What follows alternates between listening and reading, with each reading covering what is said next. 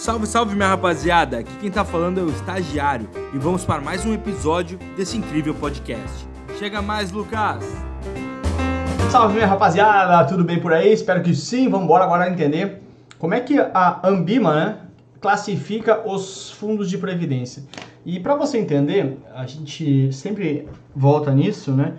A Ambima ela uma das funções é aumentar o número de interessados no, no, no mercado. E é aquela velha história. Se você uh, tenta entrar num jogo, mas você não entende as regras do jogo, as chances de você querer entrar são bastante menores. Então, a Ambima, um dos papéis da Ambima é tentar ser um mercado mais transparente. Então, uh, ao classificar os fundos de previdência, uh, em, ao colocar em classes, né, ao criar as classificações Ambima, é para que o investidor, ao olhar de fora, sem muitas, sem ainda muitas informações, já consiga ver efetivamente qual que é a característica deste fundo de previdência, né? E isso é bastante importante, por quê? Porque naturalmente está tratando de uma classe de fundos, né, destinada para aposentadoria, ou seja, é muito importante porque vai lidar com a qualidade de vida do, do, do investidor quando ele vier a se aposentar, tá? Então, uh, a grande ideia é que a Ambima criou então essas classes para esses fundos de previdência, né? classificados de acordo com a sua composição de carteira, óbvio, tá? Quais são as composições, então, quais são as classes, né? Então, são essas classes aqui que eu tô prova que é que tu saiba e uh, características de cada um. O próprio nome do, da classe vai entregar o que, que é o fundo. Então, vai ser uma aula bem rápida, bem tranquila. Então, quando... Ops, eita, rapaz, olha aí ah, vou sumir um pouquinho. Ah, reapareci agora se mexer com a caneta e tudo, né? Vambora.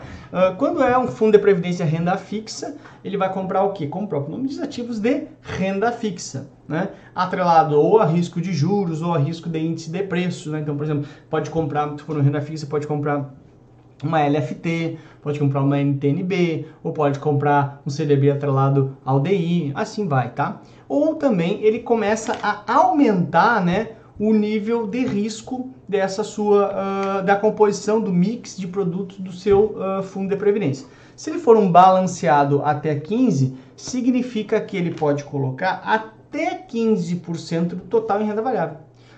Então, olha como o nome já entrega. É balanceado, porque ele vai ter um balanceamento entre ativos e até 15% no que mais importa que tu saiba.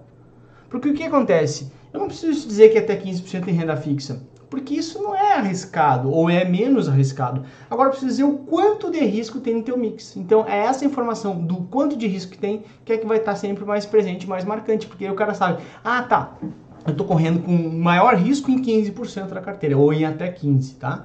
Aí tu pode aumentar mais o risco, pode ser um balanceado de 15 a 30.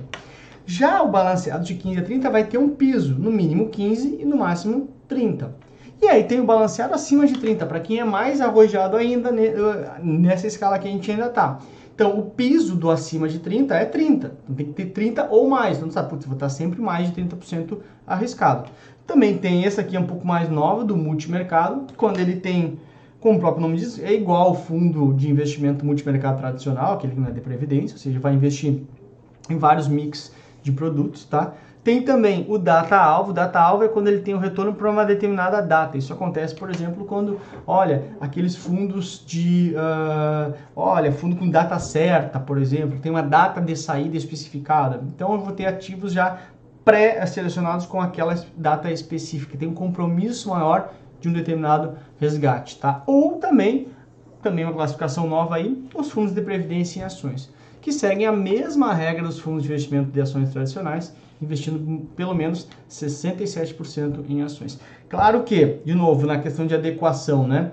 Vou pegar um fundo de ações de uma previdência somente para o cara que tiver naturalmente um prazo mais longo, né? Senão eu vou balanceando de acordo. Ah, vou pegar um prazo, um balanceado até 15, um cara um pouco mais moderado de 15 a 30, um cara mais arrojado acima de 30 e bem arrojado mais um bom prazo fundo de ações, tá? Essa é a ideia básica. Importante, fundo de previdência não permite alavancagem, beleza? Então, renda fixa, quando compra só ativos de renda fixa, balanceados até 15 vai expor 15% da carteira em renda variável, balanceados 15 a 30 vai expor no mínimo 15 e no máximo 30 em renda variável, balanceados acima de 30, pelo menos 30% da carteira vai estar em renda variável, multimercado quando não tem uma composição mínima, tá?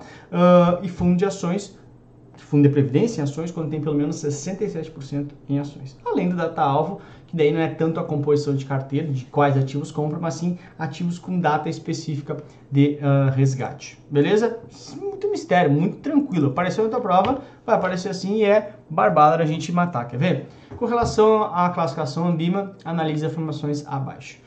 1. Um, a classe data-alvo pode ter no máximo 15% de renda variável. Não, a data-alvo tem a ver com data-alvo. Tem um alvo para uma data. Não fala em composição de carteira. Portanto, está errado. 2. A classe balanceados 15 deve ter no mínimo 15% em renda variável. Balanceados 15 é até 15, ou seja, no máximo 15% de renda variável. Então está fora. Quem é que vai ter no mínimo 15% de renda variável? Quando tiver de 15 a 30, ok? 3. A classe multimercado não possui um mix mínimo de composição de carteira. Aqui que está efetivamente a resposta correta para você. Então a gente vai ficar com qual alternativa? A letra D de dado. De novo, meu, não tem muito como complicar isso aqui. Formação de carteiras de acordo com o nome, bem simples, não me parece como é que a gente pode ter maiores problemas. São as questões aquelas que a gente tem que acertar. Gabarito, letra D de dado, a resposta para você. Olha ali, olha ali. Tu viu que ele mexe, ó, é um mix, né? Um multimercado meio louco dá um mix ali enlouquecidamente. Beijo pra você, muito tranquilo a aula. Espero em seguir, nem deu pra cansar, né? Beijo, tchau, fui, até a próxima. Espero que vocês tenham gostado da aula de hoje. Não se esqueça de nos seguir nas redes sociais. Tchau, tchau, tubarões!